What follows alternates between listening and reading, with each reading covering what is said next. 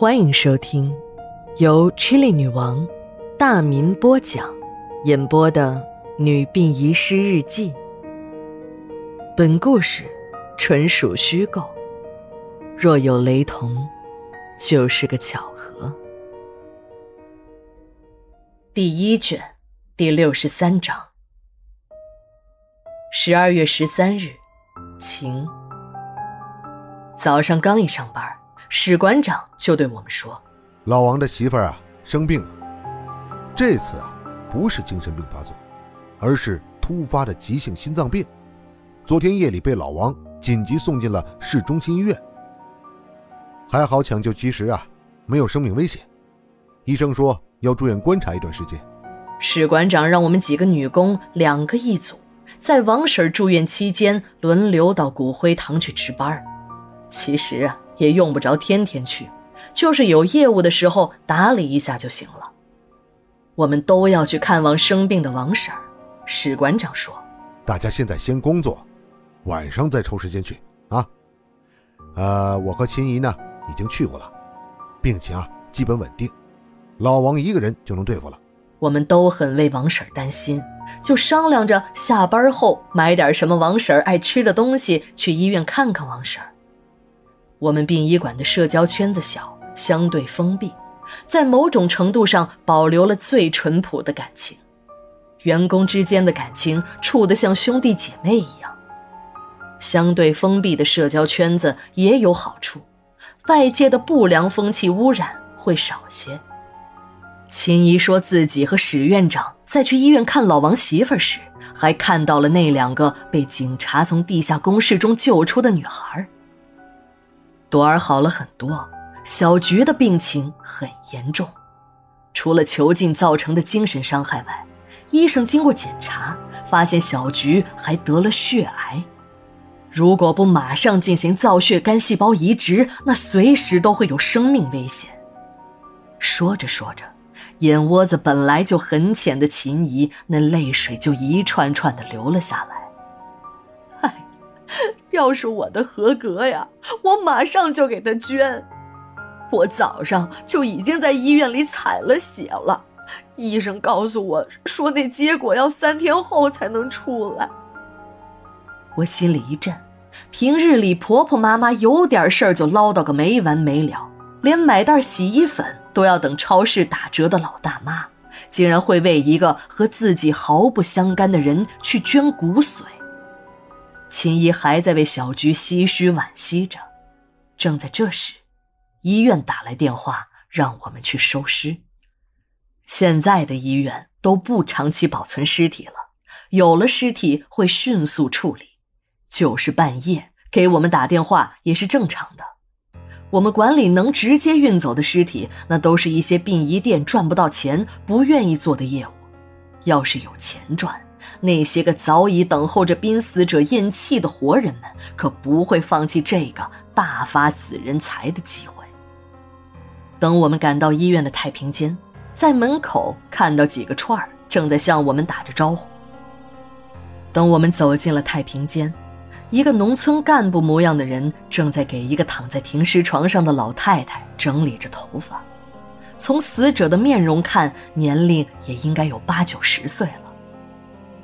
这个没有串儿来争抢的遗体，是一个农村的五保户，送老太太最后一程的，就是他这个当村长的远房侄子。听这村长说了，我们才知道，这个老太太正是小菊的姥姥兰婆。兰婆听说阿东死了，小菊也得了绝症，这个早已失明多年的老人，也是小菊在世上唯一的亲人。非要让这个侄子带他来看看，还说自己的身体很好，没有问题。村长也发现，老太太这几天呢是红光满面，身体好的不得了。但谁也没有想到的是，这竟然是老人的回光返照。到了医院，老人抚摸着那早已瘦得不成样子的外孙女儿，老泪纵横。然而。无论老太太怎么呼唤，小菊总是呆呆傻傻的望着天花板。悲痛的兰婆哭着就晕了过去，这一晕过去，就再也没有醒来。兰婆有着光荣的过去，在那个战火纷飞的年代，男人在前线牺牲，自己领着还不满周岁的女儿在家做军鞋支援前线。中国人民的八年抗战和四年解放战争，与其说是小米加步枪的子弟兵们打出来的，还不如说是四万万之前的老乡们用双手缝补、三轮车推出来的更为贴切。作为妇救会长的兰婆，手工活好，纳的鞋底儿结实，穿着舒服。白天要劳动，晚上就坐在昏暗的油灯底下纳鞋底儿。一针一线间，麻绳从鞋底上穿过，日复一日的劳作，兰婆的眼睛渐渐的不那么好使了。后来慢慢的就什么也看不清了。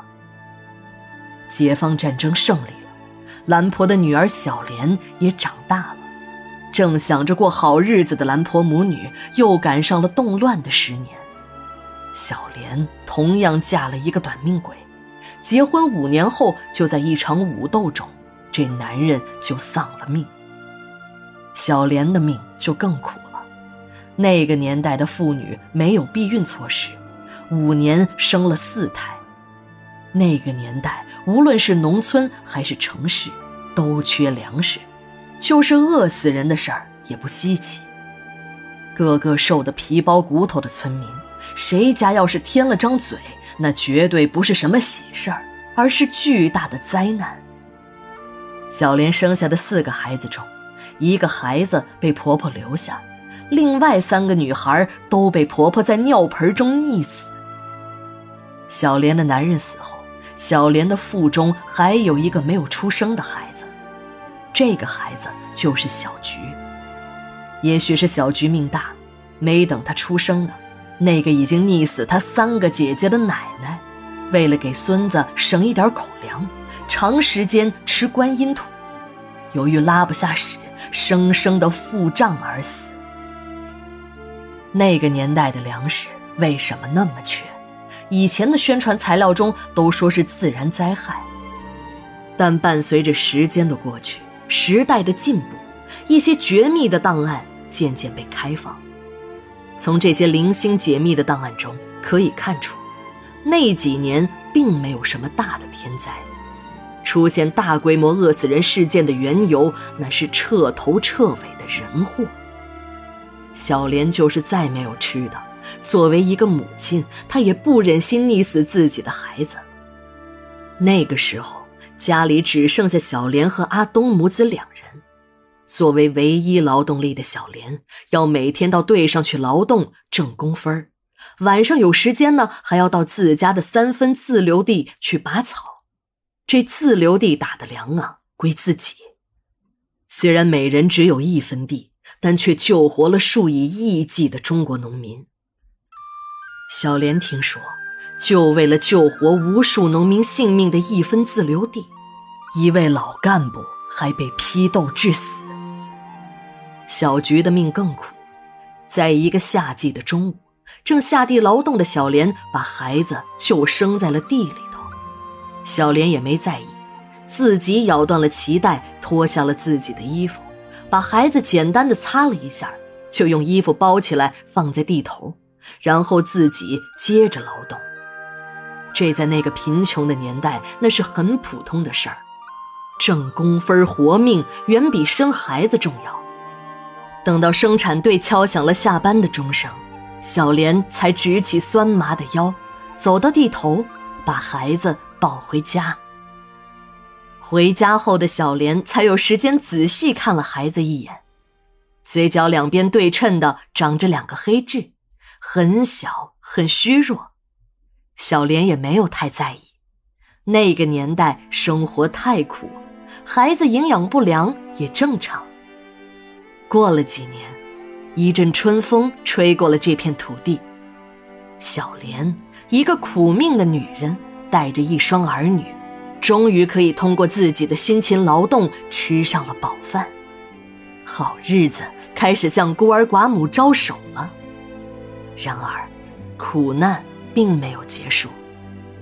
积劳成疾的小莲得了严重的肺病，那个时候医疗不发达，赤脚医生开了几副汤药，还没有等小莲吃完呢，就撒手西去了。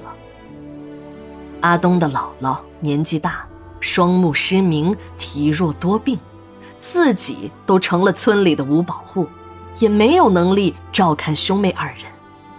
两个孩子就在好心村民的照看下。吃起了百家饭，穿起了百家衣。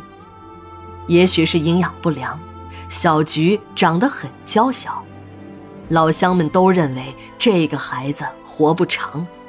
但是生命的奇迹在时时的被创造着，小菊神奇的活了下来。只不过到了二十几岁，无论是从身高还是体型，都像十几岁的样子。哥哥阿东的身体一直很好，学习成绩呢也特别的棒。中学毕业后，遇到了一个好心人资助，顺利的读完了大学。后来听说还出了国。村长说到这里，还不断的夸阿东有出息，是他们那个小村的第一个大学生。谁知道这孩子后来怎么就学坏了呢？村长说：“哎，为了火化。”老人的遗体，村里让我先把钱垫上，等秋天一起算。说着，不好意思的笑了笑。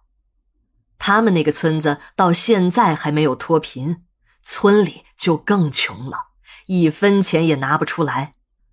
合作化石欠信用社的贷款，现在还没有还完呢。别的地方的村长有人抢着当。他们这个村啊，没人愿意做，都出去打工补贴家用，自己已经两年没有拿到工钱了。我告诉他，这种五保老人的情况，你可以找我们馆长申请免费的。村长一边听着，一边感激地向我们道着谢。村长还说，前几天啊，警察找过我们，说小菊和阿东竟然不是兄妹。我们跟警察说，他们还不信，说什么 DNA 都检测过了，真的不是兄妹。这小莲生这两个孩子的时候，我们不少村民都亲眼所见，尤其是小菊，就生在地头上，我老婆还帮过忙，怎么会错呢？由于小菊是这件案子重要的见证人，领导迅速做出了指示。医院要不惜一切代价抢救小菊的生命。接到指示的医院马上行动，把小菊的骨髓数据输入了骨髓库。没有想到，这一搜还真有了结果。不过让警察和医生都很失望。这个配型成功者是一个叫井上的日本大学生，人家在远隔重洋的日本，抱着试试看的态度。医生拨通了井上就读的那所大学的电话，日本那边呢很快有了消息。让警察和医生们兴奋的是，那个叫井上的日本青年正在中国，而且就在这个小城。他呀，就是日本作家美之子的孙子，这次陪同奶奶也来了中国。一切都是这么的机缘巧合，看样子。小菊有救了。美之子来华是应本市文联邀请到访，高队就拨通了文联主席的电话，说明来意，请他从中协调。事情很快就有了结果，美之子的孙子井上很愿意救这位中国姑娘，同意马上采集造血干细胞。土地局的交易大厅里，一块本不热门。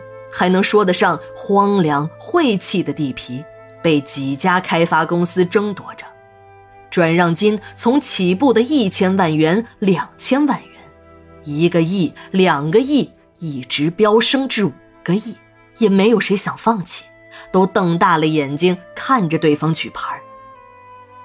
小菊的离奇身世之谜，争夺荒凉土地的开发商，医院里神秘的值班护士。